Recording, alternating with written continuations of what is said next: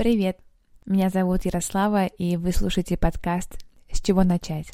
Он о том, каково это быть на старте своего пути, когда может получиться, а может и нет. На самом деле, если бы не ты, Катюш, я бы никогда бы не записала этот подкаст. Спасибо. Это все ты своими сторисами, ну что, подкаст? Я такая, господи, ну, наверное, уже надо это сделать, уже когда-нибудь. Я вообще сама угорала со своих шутеек про то, что когда это было, году 18 про «А вдруг дефолт?», а сейчас это просто... Это ты зрила в корень, да, ты зрила в корень.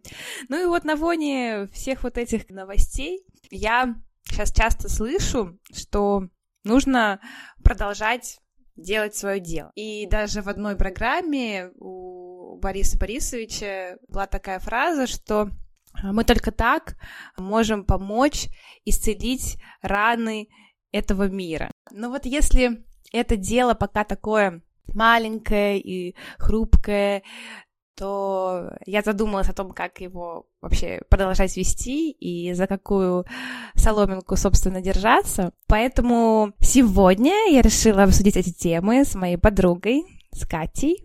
Катя, привет. Привет, привет. У Кати свой маленький свечной бизнес, который она не так давно начала, ушла из найма и теперь пробует его строить в этом а, нестабильном, бесконечно меняющемся мире. С чего хочу начать? Давай немножко вернемся в то время, когда ты уходила с работы, когда ты увольнялась и еще не знала, чем ты будешь заниматься. Вот что ты тогда чувствовала и что вообще стало таким стимулом отказа от э, работы в тот момент? Ой, я на самом деле часто возвращаюсь в это время. Уже получается почти два года я в свободном плавании. Я уволилась 31 декабря 2020 года, символично. Можно сказать, с этого началась моя новая интересная жизнь. Чувствовала я тогда себя максимально растерянно, потому что я шла к этому решению тоже достаточно долго — несколько месяцев, и оно мне давалось очень тяжело, и когда я пересматриваю фотографии с того времени, мне прям становится жутко. Там просто серое лицо, серые безэмоциональные глаза, и просто они всегда грустные, даже когда я улыбаюсь, ощущение, что меня там кто-то сзади стоит с палкой и хочет стукнуть, но говорит улыбайся, типа нам для отчетности надо. И я просто поняла, что я так больше не могу, и надо что-то в себе поменять, в своей жизни, вернее, не в себе. Вот, и сделать уже хотя бы хоть что-то. На тот момент я хотела заниматься, продолжать по профессии, в сфере рекламы, взять какие-то проекты на удаленку. В принципе, так и получилось.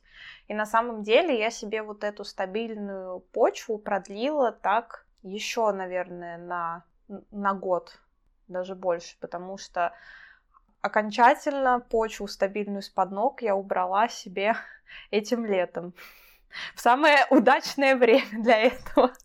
Я, я вот тоже хотела тебе сказать о том, что, ну, как бы работа в найме — это как раз самая такая, наверное, олицетворение стабильности, когда ты знаешь, что, что такого-то числа, такого-то месяца ты получишь столько-то денег, и ты как раз выбрал реально очень такое самое нестабильное время из всех нестабильных, которые только можно выбрать. Да, причем первый раз это было сначала в 2020 году, в разгар пандемии, а потом в разгар не знаю, в вашем подкасте можно такие слова употреблять? Мы потом, мы потом повесим звездочкой.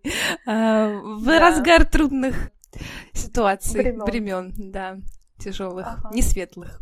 И других эф- эфемизмов. Да. Ну, как ты думаешь, почему вот такие, даже несмотря на такие события, ты смогла рискнуть, помимо того, что, да, у тебя вот такое психологическое э, было состояние, можно даже так сказать, внутреннего какого-то траура, да. Но несмотря на все события, которые происходят там в стране, в мире, ты все равно нашла в себе какие-то силы и опору все бросить, грубо говоря, пойти в неизвестность и начинать сначала. Как ты это можешь, как ты это себе объясняешь вообще? Ну, наверное, в этом был какой-то смысл, потому что как вот ты правильно сказала, что в целом человек сам себе опора в первую очередь. И это правда так, но в тех условиях, в которых я работала, я, получается, сама сознательно убивала в себе свою опору. То есть я не жила так, как я хочу, мне не приносило это какого-то удовлетворения, я чувствовала себя плохо и морально, и физически, это реально так. И когда еще внешний мир при этом разваливается и не дает тебе опору на себя, и ты при этом и в себе опору это не имеешь, что типа надо... Я решила возлагать надежды на себя, а не на мир, поддерживать какую-то внутреннюю опору, и на тот момент э, эта стабильность э, этой опорой для меня не являлась. Угу. Это, кстати, очень важные слова, потому что, опять же, вот эта стабильность, она все-таки, наверное, вовне, а хотелось бы найти эти опоры в себе, вот эту основу. Да, при том, как показывает практика, эта стабильная опора вовне очень иллюзорна, как показывают, опять же, последние два года. Это точно. Все мы думали, что мы знаем об этом мире и что ничего никогда не произойдет, потому что все это мы уже когда-то переживали, а мир такой, ха-ха. Слушай, ну да, это, наверное, какой-то еще, э, может быть, даже пинок к тому, чтобы рискнуть. Я тоже от многих людей слышала, что, мол, э, я начал понимать, что живем вообще-то один день и один раз, и э, зачем тратить свою жизнь на то, что тебе не нравится и не приносит удовольствия, там, я не знаю, погибать на работе, там, жить с нелюбимым человеком, если вот моя жизнь, и я сейчас в данный момент времени могу как-то ей распорядиться, никто не знает, что будет потом. То есть, возможно, даже это каким-то стало для тебя рычагом. Ну, наверное, но просто вот я вспоминаю на тот момент, э, вот в декабре я понимала, что я уже больше не могу, при том, что у меня там есть одно видео, я тебе его, по-моему, присылала, где я там стою с убитым лицом да, и да, размышляю о главном разочаровании этого года, и это было именно увольнение. Но на самом деле я не сказать, что преуспела в этом деле, потому что в январе после увольнения я была еще вся в защите диплома на магистратуре, то есть у меня было чем отвлечься от этих мыслей. А вот в феврале меня уже так прям поднакрыло, и я такая начала отчеты бы, работу поискать, наверное, бы. Я полезла на ХХ и реально нашла работу, и уже какого-то там 8 или 9, 9 наверное, марта, 8 праздник, я вышла в новый найм, но он был удаленный. И плюс я еще со своим предыдущим работодателем заключила договор на работу на аутсорсе, то есть э, я сидела дома, но, опять же, выстроила вот такую привычную для себя стабильность просто в более комфортных для себя условиях.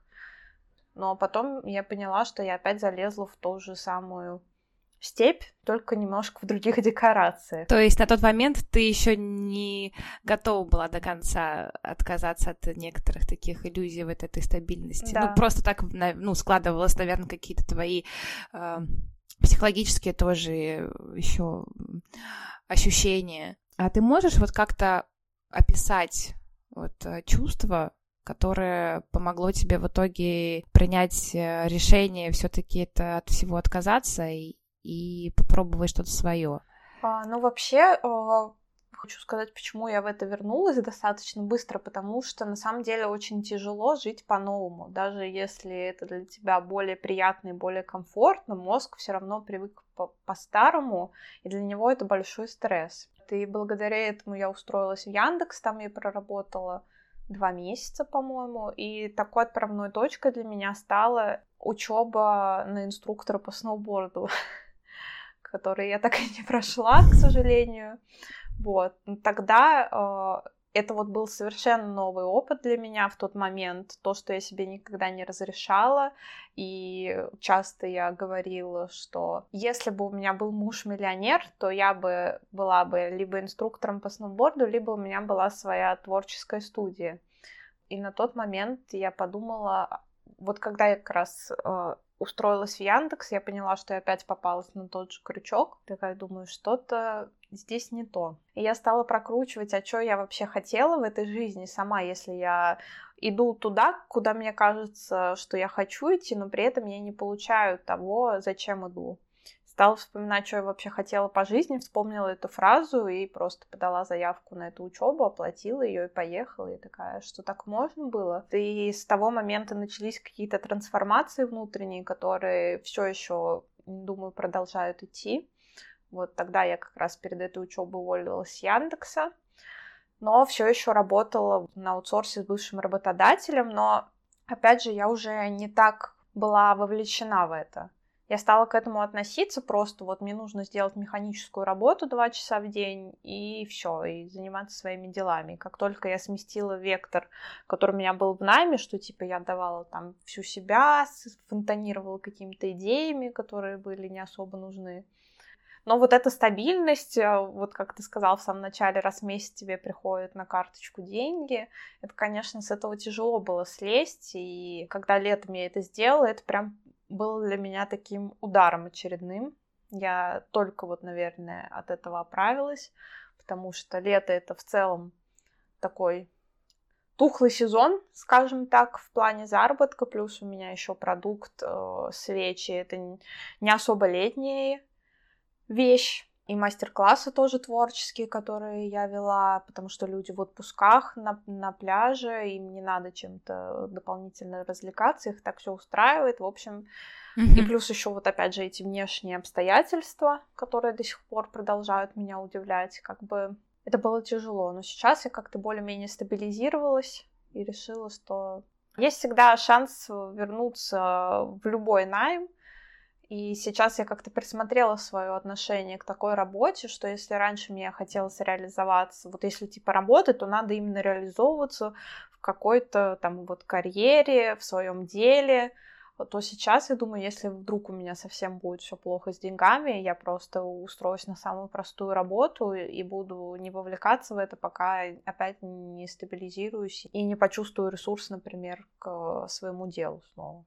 Слушай, а вот ты такую фразу хорошую сказала. Я себе задала вопрос, что я хочу в момент, когда ты пошла учиться на сноуборд. То есть, э, мне кажется, мы вообще очень часто ну, не задаем себе эту фразу, а даже если задаем, то не можем э, на нее как-то вообще разумно ответить. Ну, то есть, ну, что я хочу, там, ну, денег, там, семью, ну, чтобы у меня все хорошо было. Конкретно мы не, ну, не понимаем. И у меня тоже был такой период, когда там все говорят о том, что там какие-то карты желаний собирают и так далее. И я не могу сказать, что я скептически как-то отношусь э, к этим техникам, но даже если немножко вернуться э, вообще к вопросу, э, с чего начать, как называется проект, иногда мы даже не знаем, где оно то самое начало, потому что, чтобы что-то начать, нужно вообще понимать, что начинать. Uh-huh. вот, и это, это, наверное, вообще даже еще э, глубже вопрос. А, ты всегда знала, вот, что, что ты хочешь, как бы, с чего ты хочешь попробовать себя там, ну, сноуборд или творчество? Как ты вообще смогла нащупать вот это вот, что ты хочешь? Вообще я задаю этот вопрос себе регулярно, просто под разным соусом. Вот опять же, что я говорила, что лето было тяжело тяжело, в эмоциональном плане в отказе от э, стабильного заработка, я себе в какой-то момент задала вопрос, я хочу денег или я хочу заниматься тем, что мне нравится, или там реализовывать другие какие-то идеи, типа вдохновлять людей, заряжать их на творчество. Как бы это две разные цели, что из этого хочу я. И я бы не сказала, что я всегда знала. Вот про то, что про школу инструкторства я тебе рассказывала. Когда я прошла это обучение, все еще я анализирую это, я поняла, что я не очень-то и хочу быть на самом деле инструктором. Мне вот это обучение дало мне очень много в моральном плане, и в целом признать себе, что это была какая-то очередная такая навязанная хотелка, что типа вот я хочу там разъезжать по горам, брать на себя ответственность за других людей, на самом деле не про меня, это очень сложно, я такой, я, конечно, отчасти кочевой человек, но не настолько. И пока ты это, опять же, не попробуешь на опыте, ты не поймешь, твоя это была хотелка или нет, то же самое, как и с карьерой. А, вроде мне казалось, что я хотела достичь каких-то высот на профессиональном плане, но Сейчас я понимаю, что это была, были амбиции скорее моих родителей, чем мои. И пока ты вот это сам не осознаешь, не признаешь, не разрешишь себе, ты это и не поймешь. Вот чем чаще себе задавать подобные вопросы, тем, наверное, можно быстрее к этому прийти. И при том, если ты это делаешь еще на практике. Да, я, то есть, я, я прям вынесла для себя две, два таких основных момента. Во-первых, задавать себе чаще вопрос, э, чего я хочу. Я знаю, даже есть такая история, когда ты просыпаешься, делаешь себе день, э, день, чего я хочу, прям каждую минуту там, чего я сейчас хочу, пойти попить там сок, не чай, а сок, или там, сегодня я хочу пойти посмотреть сериал или почитать книгу, uh-huh. так, я хочу сериал, и все, и ты заранее этот день э, не планируешь и постоянно себе задаешь этот вопрос. Это первый момент, а второй момент это после того, как ты как бы выработаешь, наверное, определенный навык спрашивания себя о своих желаниях, нужно попробовать потому что, возможно, эти твои желания не твои, а как-то когда-то кем-то навязаны, или там ты насмотрелся там какой-то красивой картинки, решил, что э, я тоже хочу, э, а на самом деле ты, попробовав, понимаешь, что не хочу. Uh-huh. Но у меня был как-то разговор, когда я еще работала мастером маникюра, было такое дело. Помню, помню у меня была клиентка, и мы как раз с ней тоже на тот момент, это было там, наверное, уже там, 3-4 года назад, обсуждали эту тему. Мне кажется, просто нас с тобой еще мы на одном языке разговариваем и понимаем, что да, надо себя спрашивать, надо пробовать, а uh-huh. есть люди, которые вообще, в принципе, ну, не понимают, для чего это. Они вот как будто, ну, живут в мире, вот так надо, ну, я как бы работаю и работаю. Вообще, какая разница, что я хочу? Ну, типа, зачем мне вообще спрашивать это, задавать себе эти вопросы? Мне кажется, это отчасти очень простая жизнь, когда ты встраиваешься в вот это колесо, и оно как бы идет, и тебе особо и на себя не надо брать ответственность, и задумываться. Вот вроде все идет, я там плыву по течению, как э, там любят говорить мои некоторые родственники, у кого что на роду написано, там все предрешено, и вот предрешено быть этой белкой в колесе. А взять на себя ответственность и попробовать что-то поменять, спросить себя, что ты хочешь, это на самом деле очень сложно. Очень сложно э, даже осознать, что когда ты себя спрашиваешь, что ты хочешь, ты не знаешь на это ответа. Это очень выбивает тебя из какой-то колеи, потому что я такая думаю, а что я делала все эти годы? Вот сколько мне там было, 24-25 лет. Я такая, а я вообще что-то делала для себя. Это очень, на самом деле, неприятно осознавать, и не каждый готов с этим столкнуться. Да, ты очень хорошо сказала про то, что это может быть даже вопрос взятие на себя ответственности за свои собственные хотелки и желания. Мне все-таки кажется, что доля правды в этом есть, потому что нам всегда легче обходить mm-hmm. стороной какие-то желания или какие-то действия, оставаться в некоторой зоне комфорта, нежели попробовать, рискнуть, э, сделать шаг и посмотреть вообще, что из этого получится. И сейчас, наверное, тоже есть какое-то разделение людей на два лагеря. Одни говорят, что да, я сейчас вообще буду пробовать рисковать, там, делать работать, другие зажимаются, закрываются в себе и не выходят из со своей скорлупки, потому что они просто боятся, и у них вообще все разрушилось под ногами. И я знаю, что ты проводишь такие творческие э, мастер-классы, творческие встречи. Возможно, для тебя есть какое-то вот объяснение, это почему творчество в такие моменты, когда ты не чувствуешь там опоры под своими ногами, когда ты находишься в каком-то состоянии тревожности, почему творчество и какие-то свои собственные проекты нам помогает, как оно нам помогает справляться, как ты ну, Вообще самая первая вещь это ты не читаешь новости сознательно, а занимаешь свой мозг и свои руки другим делом. Это, как правило, какое-то творческое занятие, творческий мастер-класс длится там от часа до трех часов. И вот у тебя есть понятные действия, которые ты будешь делать за эти три часа, и ты должен прийти к примерно такому результату. Это на самом деле очень переключает твое сознание, потому что у нас мозг, ты сама знаешь, очень хаотичен, и постоянно вот эти вот мысли одна сменяет другую, и если это никак не систематизировать, не упорядочить, то он так и будет блуждать, особенно когда ты не практикуешь там какие-то вещи, которые структурируют, приводят к какому-то осознанному мыслепроцессу, если можно так сказать. И в целом, а, когда у тебя есть какой-то понятный результат, то есть вот ты думаешь, сейчас я буду делать свечу. Ты знаешь, что она у тебя получится какая-никакая. И когда ты достигаешь этого результата, мозг такой, классно.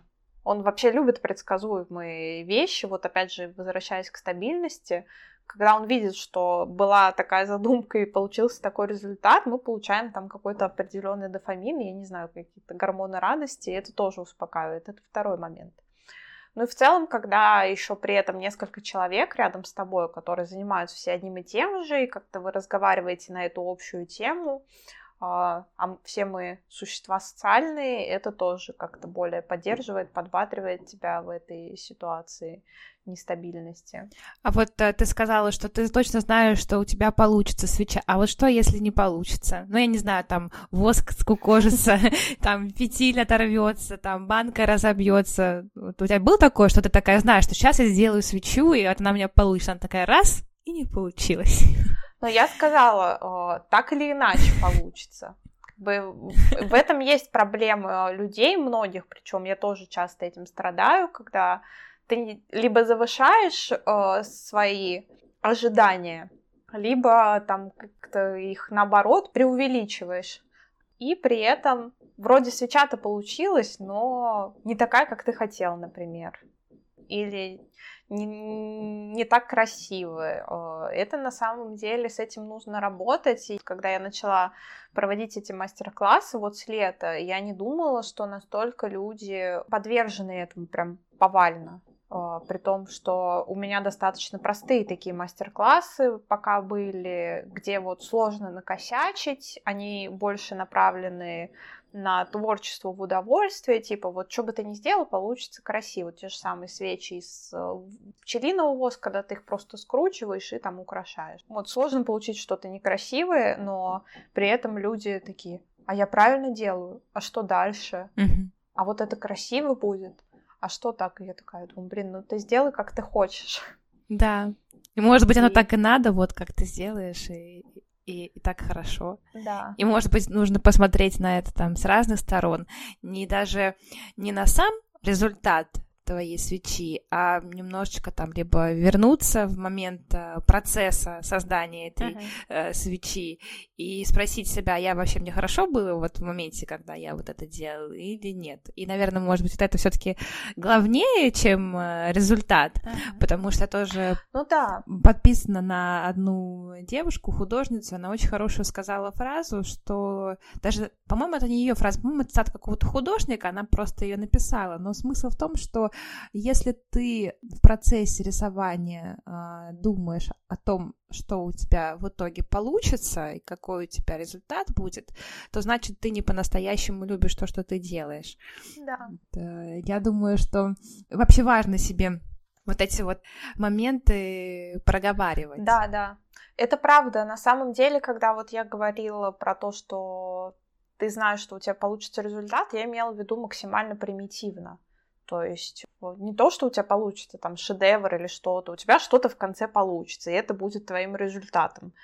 Скорее, это я имела в виду, потому что это на самом деле кого-то может останавливать. В творчестве, конечно, важнее сам процесс э, и сами вот эти действия, потому что человек в целом стремится вот все контролировать. Опять же, то, что я говорила про мозг, он любит, когда предсказуемо, а тут э, как раз важнее его отпустить и принять то, что получится в конце, этот результат, он не всегда может быть тебе повластен на сто процентов. Да, у многих есть э, предубеждения, они становятся немножко такими заложниками своих ожиданий, что у них обязательно uh-huh. должно что-то получиться или получиться красиво, там что он думал, что у него там, я не знаю, будет свеча похожа на фото с Инстаграма, а у него, ну, такая нормальная, хорошая, обычная свеча, вот как он ее сделал, так он ее и сделал. Я понимаю, когда есть страхи, то есть поменять сферу, э, уйти там с работы, потому что это глобально такой вопрос, он влияет на все сферы твоей жизни.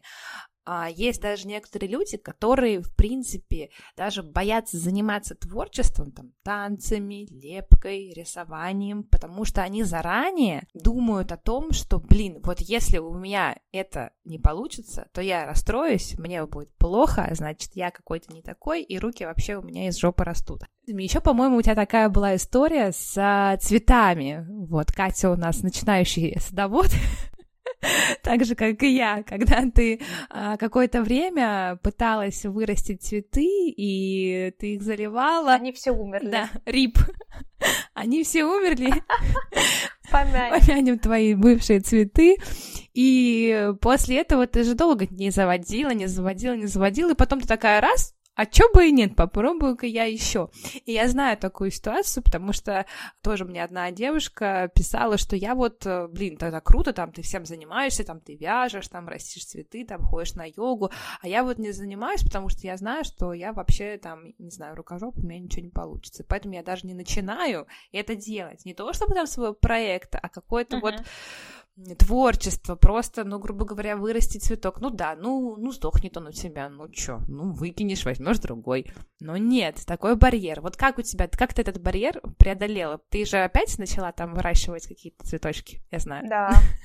Но на самом деле и со свечами тоже можно сказать, что я преодолела этот э, барьер, потому что я уже не первый раз у меня были какие-то задумки о своей деятельности, потому что одно время я хотела фотографировать, и у меня постоянно в голове были мысли, что вот как я сейчас стану фотографом, расскажу всем, что я фотографирую, и все, я буду фотографом. Потом с творчеством тоже у меня была попытка, но тогда я даже начала, а, это уже был прогресс. С брошками, да? И на танцы я все-таки записалась, да, да, да, да, с брошками. Мне нравится вот это вот понятие, я его не так давно узнала, когда проходила курс по продукт-менеджменту, который я тебе люблю писать, э, это MVP, Minimal, minimal э, Available Product, минимально жизнеспособный продукт по-русски, вот. Сори за мой английский. То есть там вот на этом курсе, когда я его смотрела, очень такая фраза мне запала в душу, что вот у вас уже есть продукт, который есть там со своими косяками, со своими какими-то недочетами, но он уже есть, он уже работает, и его можно запустить, а дорабатывать уже по ходу. Если зацикливаться вот опять же на стопроцентном каком-то идеальном результате, который, как правило, недостижимый из нашей головы, то просто ты никогда не начнешь. И где-то в этот же период я сходила, когда я услышала про вот этот минимальный жизнеспособный продукт, а, я сходила к психологу, и там на этой сессии я осознала, что я очень много думаю, но мало действую вообще практически во всем. Не в каком-то глобальном плане, типа открыть проект или вот с работы, а условно там захотела пить и сразу пошла попила. Это было такое тяжелое тоже осознание. И после этого я как бы начала двигаться в эту сторону. То есть ты прежде чем пойти попить, ты подумала, что нужно попить? У тебя несколько мыслей о том, что как тебе это сделать? Или... О, я даже могу это рассказать. Это вот как раз вот случай с терапией, с этой, с этой сессией был, когда психолог мне предложил упражнение, где нужно было озвучивать «я хочу вот это» и делать это. Mm-hmm. И для меня в целом это было ступор, типа, думаю, что за странное задание, я сюда пришла э, к психологу, а ничего не хочу. И я там начала просто думать, что я могу сделать в этой комнате и говорить, типа, я хочу встать. И вставала, потому что я могу это сделать. Естественно, вставать я не Ужас. хотела. Типа, о, смотрю окно, значит, можно к нему подойти. Я хочу подойти к окну. Подошла. Перед сессией мне психолог предложила воду, и я вспомнила, вот когда уже я там подошла к окну, встала, походила, все, что уже я могла сделать, я поняла, что я хочу пить. Но на самом да, деле, а все другое да, ты не хотела. Я почувствовала жажду. Угу. И смотрю, а в этот момент психолог сама встала и пошла налила водички. И я такая, ну нет, она сейчас подумает, что я увидела, что она встала. и пошла попить. А я ничего мне придумать не могу, и за ней повторяю. Я Какая этого не сделала. И О, я этого не сделала. И потом еще что-то пару действий каких-то нелепых было, и мы сели это обсуждать, и я просто еще раз прокрутила это в голове, я рассказала ей вот про то, что я вообще-то хотела пить, и это было какое-то просто ужасное осознание, и вот это вот, наверное, самое главное, что я взяла с той сессии. Я такая, господи, как все запущено. Как мозг вообще придумывает в себе, ну, то есть не наши истинные какие-то желания, да, он э, сначала подсвечивает, а он подсвечивает, типа, мне надо что-то сделать, я должна что-то хотеть, вот да. как, какие-то находит пути не по-простому, а какими-то окольными. Да, еще там привет моей, моему комплексу отличницы, что мне дали задание, и я должна сделать его правильно. Это, конечно, тоже вот все а что такое правильно, да, в вопросе, типа, чего я хочу? Да. чего я хочу, это вообще мои желания, они как, они вообще могут быть правильными или неправильными? И это вот опять же к тому, к стопроцентному идеальному результату из головы, что ты сам себе придумываешь какие-то критерии постоянно и пытаешься им соответствовать, вместо того, чтобы просто взять и сделать хотя бы хоть что-то. Да, слушай, мне кажется, что вот эти вот а, попытки, если все-таки человек до них э, добирается и разрешает себе попробовать что-то сделать, как, например, я там с этим подкастом, э, с проектом, да кто его вообще, черт знает, что из этого будет. А если ничего не будет, то пообщаюсь с прекрасными э, людьми, раз в год созвонюсь со своей подругой, э, почувствую себя аудиомонтажером, почитаю книгу прикольную про подкасты. То есть это же тоже круто. Да. Ну, э, я к тому, что э, все эти ну, попытки, если мы до них доходим, а если мы до них дошли, это уже слава э, богу, это уже хорошо, они помогают нам посмотреть на себя с разных сторон опять же, возвращаясь к той истории, когда ты э, попробовала себя в роли инструктора по сноуборду и поняла, что на самом-то деле я не человек, который готов на себя взять ответственность за, друг, за других людей, и не дай бог там что случится, а я за себя-то не всегда готова, а за других-то, извините, я не достигла такого дзена. То есть мы раскрыв... ты в этот момент раскрыла определенную свою э, сторону, ты себя изучаешь. Как ты думаешь, вот эта история, когда мы начинаем себя изучать и раскрываем себя, может ли нам дальше все-таки помочь найти то, что мы действительно хотим, и найти то дело, которым мы сможем заниматься всегда. Иными словами, найти свое призвание. У тебя, мне кажется, вопрос с подковыркой. Сначала ну... на первую половину отвечу твоего вопроса. Я его для себя разделила.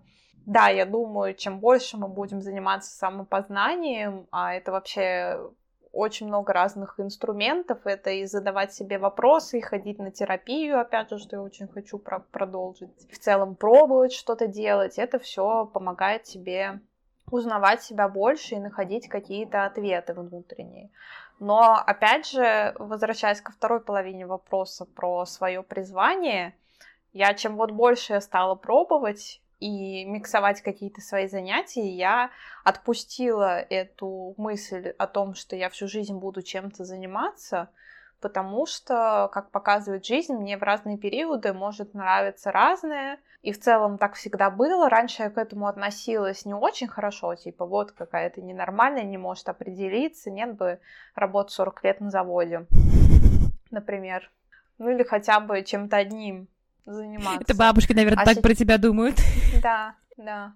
А сейчас просто я понимаю, вот опять же у меня папа начал заниматься в 50 лет сыроделением, и я такая, что у меня к 50 годам может еще поменяться разные виды деятельности, это нормально, и почему бы и нет. Мне кажется, в этом в целом кайф жизни, пробовать что-то, узнавать. Может, я все-таки дойду до того, что поработаю инструктором, потому что сама эта идея мне нравится, но не на постоянку. Это какой-то, может быть, период безбашенной жизни я себе устрою, когда не буду бояться брать ответственность за других людей. Возможно, этот момент настанет. Да. ну, это, наверное, такая немножечко понятие вот это призвание и поиск этого призвания, и поиск дела, которым ты э, начинаешь заниматься, и думаешь, ну все, я вот сейчас это придумаю, и все, и всю жизнь буду это делать, и буду всю жизнь кайфовать. Это вот то же самое, как с идеальной свечой. Да, опять же, это все вопрос твоих собственных ожиданий, как ты себя настраиваешь перед тем, э, что, что ты будешь делать.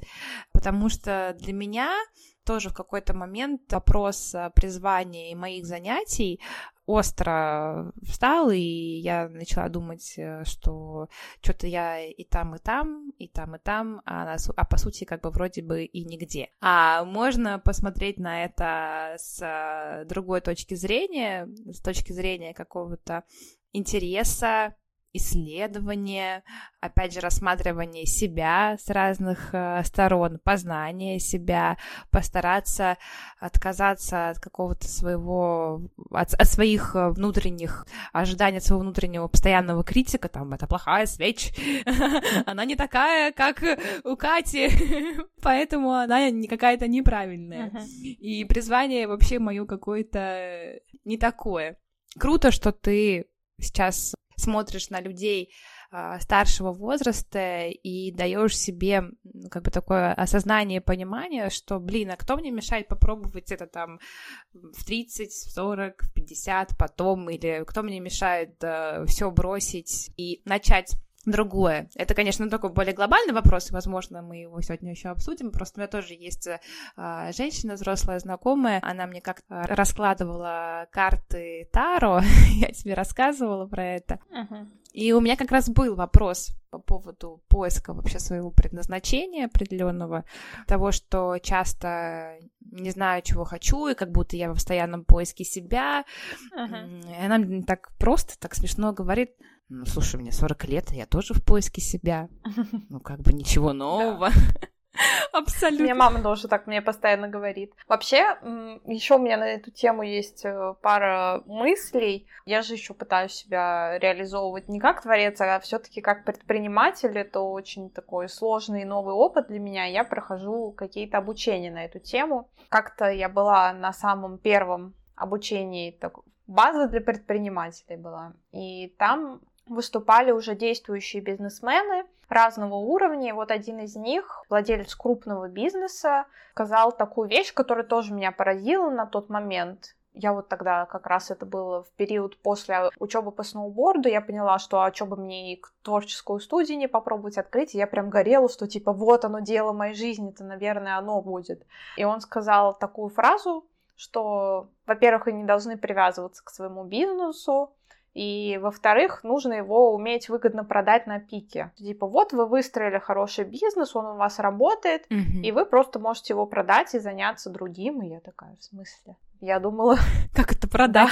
Я же его строил. Да. Я же а зачем это Я всё? же столько всего вложил. В целом у дела есть, мы же это тоже с тобой изучали на парах, э, что есть жизненный цикл любого продукта, и как бы это нормально, что вот есть пик, и за ним обязательно так или иначе будет тот или иной спад или как минимум стагнация. В целом мышление бизнесмена это когда вот ты выстроил бизнес-систему, и ты можешь еще пробовать делать что-то другое, либо там вширь развиваться. И тоже меня эта мысль поразила из разряда, что так можно, что не обязательно себя чему-то посвящать одному. Буквально недавно вот я проходила курс по финансовой грамотности, и там одна из экспертов говорила тоже эту фразу, что э, убираем связку, что вы равно бизнес, и что вы к нему привязываетесь и ассоциируете себя с этим. Это вот опять же к идеальному результату то, что ты выстраиваешь какое-то свое дело, если ты сталкиваешься с, не, с какими-то неудачами или трудностями, ты, во-первых, это очень болезненно воспринимаешь. Это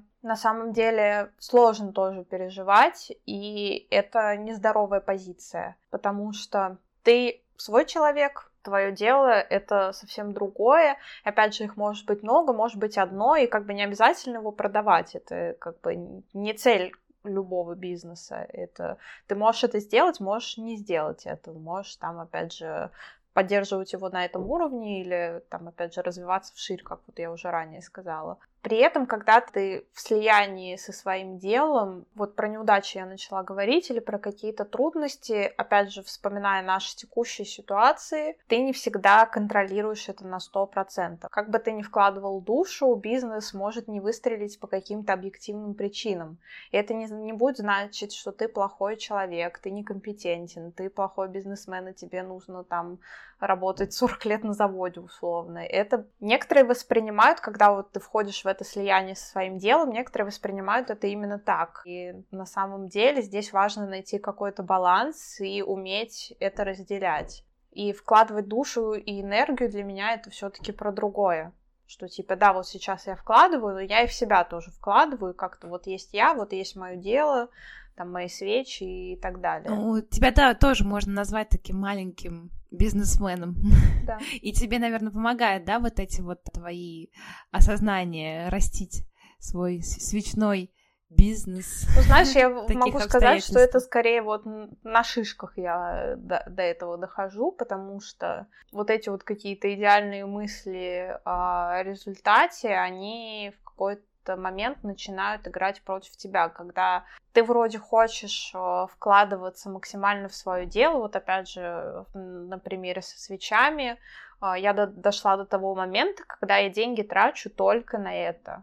То есть я зарабатываю деньги и вкладываю их обратно, и на первых порах это меня вдохновляет, и вроде ничего такого, а потом я иду в магазин, смотрю, о, красивое платье. Я такая думаю, ага, вот оно стоит условно 5000 рублей, на 5000 рублей я куплю себе вот столько фитилей, вот столько отдушек и вот столько там декора условно. И я такая думаю, а зачем мне платье? Если я могу Если купить... я могу купить фитили. Действительно, и Катюш. это прям в какой-то момент стало проблемой. И я еще даже не до конца это. Я стараюсь принудительно себе что-то сейчас покупать чисто для себя. Раньше у меня никогда с таким не было проблем, и я не думала, что я с этим столкнусь, но это вот опять же, когда ты вкладываешь все, всего себя в свое дело, это начинает в какой-то момент играть не в самую хорошую сторону. То есть это важно для тебя именно с точки зрения ну, разделения, да, там, своей работы, своего бизнеса и себя просто как э, человека без без да. этого. Мне кажется, это можно сравнить с отношениями между людьми, потому что в какой-то момент это просто превращается в абьюзивные отношения. Я пока еще не понимаю, кто, кто кого абьюзит я или свечи меня. Прекрасная метафора. Да, но мне кажется, что я еще не на это. Я как-то вовремя приостановилась. А, ну, вот эти вот, опять же, мысли, про которые я услышала от действующих а, бизнесменов, мне помогли в том числе. Когда ты слияешься с каким-то человеком в отношениях, это тоже нехорошо. Но при этом, когда ты разделяешь себя от своего партнера, это не значит, что у тебя плохие отношения или ты его не любишь, этого человека. То же самое и со своим делом, что вот у тебя всегда есть ты, твоя опора вне зависимости от того, чем ты занимаешься. То же самое в отношениях. И как бы в отношениях у меня получается, я часто практикую там какие-то раздельные занятия, раздельные путешествия, а вот когда дело коснулось бизнеса, тут уже стало сложнее. А возможно, я и в отношениях просто я этого как-то не отдаю себе отчет в этом, возможно. Разделяй властвуй такой, да? Да. Слушай, ну, и так вот, если проанализировать, то мы такие темы подняли серьезные, и вроде бы как бы на, важ... на все вопросы есть понятный какой-то даже более-менее ответ, и есть какие-то там люди, которые говорят, как правильно делать, какие-то советы, за которые мы можем там держаться, в которых э, там видим какую-то опору, а, но бывает так, что они там тебе не помогают, и бывают и разочарования, и расстройства, и грусти, да, и кажется, конечно. что, блин, наверное, я вообще все брошу, и как меня все это достало, пойду работать на завод, вот. У меня в целом, у меня же есть канал на Яндекс.Дзене, и я там пишу вот именно про свой опыт продажи свечей, про то, как я выхожу там на разные площадки, плюс использую свои знания и навыки в сфере маркетинга. И у меня там такой канал с профуклоном, можно сказать, и достаточно он меня начал расти быстро, и часто получаю обратную связь, что типа, вау, здорово, у вас такие полезные статьи, а главное, бесплатные. Приходили даже пару запросов на консультации. Я, Офигеть. Да, я сейчас э, выстраиваю, что есть раз спрос, надо какое-то понятное предложение сформулировать. И при этом, когда я пишу эти статьи, я себе отдаю отчет в том, что если бы я сама им следовала, то Я бы уже была Илоном Маском. Да, и, ну, во-первых, я это пишу часто постфактум, то есть я вот уже сделала, запустила свой бренд, а сейчас уже думаю, как надо было это сделать правильно. И как бы я сделала сейчас, да, и это на самом деле э, такой очень интересный опыт, и со стороны всегда виднее. И мне кажется, в этом и плюс какого-то консалтинга, когда у тебя есть опыт, ты его перерабатываешь и его можешь переложить на э, других людей. Но при этом, когда ты сам выбираешь для себя путь шишек и терний, Это немножко забавно получается. Ну, ты рефлексируешь и анализируешь какие-то свои действия, и в этом-то и есть э, суть, потому что, опять же, не попробовав, не прорефлексировав, мы ну, не поймем, что мы так сделали или не так, и нам и нечем будет поделиться с людьми. Ну да, да. Пока мы это не совершим. И в целом, опять же, эти статьи очень дорогие в плане и денег, потому что я очень много вложила и финансово, и морально, вот. Надо оставить ссылочку в описании. Круто, блин, мне понравилось. Да. Что-нибудь еще хочешь добавить? Ну, наверное, надо это как-то подытожить, мне кажется. Да? Да.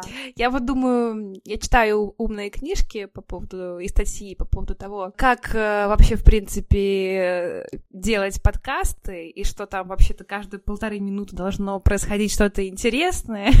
и какой-то экшен, и вот я думаю... С таймером сидеть.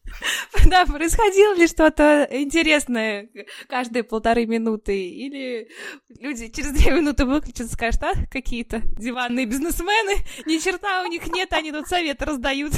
Но в этом-то, собственно, и суть была этого подкаста. Я в нулевом эпизоде об этом говорила, что хочу попробовать э, развеять миф о том, что те персоны, у которых пока еще там нет каких-то особо весомых результатов своей деятельности, тоже могут чем-то помочь, как-то направить, как-то ты просто ты очень часто говоришь про маленькие диванные бизнесмены и так далее, и я часто стала себя тоже ловить на мысли, что я в своих, опять же, статьях пишу, там, у меня маленький бизнес свечей. И я думаю, блин, зачем я так пишу? Упс. У меня вообще-то большой бизнес. Да даже не то, что большой, просто вот есть, у меня есть свое дело, неважно какого оно размера, и то же самое вот я хочу, чтобы ты и про свой подкаст не говорила, и про, про канал, это, опять же, вот лейтмотив нашей беседы про идеальный результат. Вот уже есть, у тебя есть э, первая запись твоего подкаста, у тебя есть аудитория. И это уже дело, и неважно, какое, какого оно размера, потому что я стала себя ловить на мысли, что я использую слово «маленький бизнес», словосочетание, когда хочу себя как-то, опять же, отгородить от ответственности.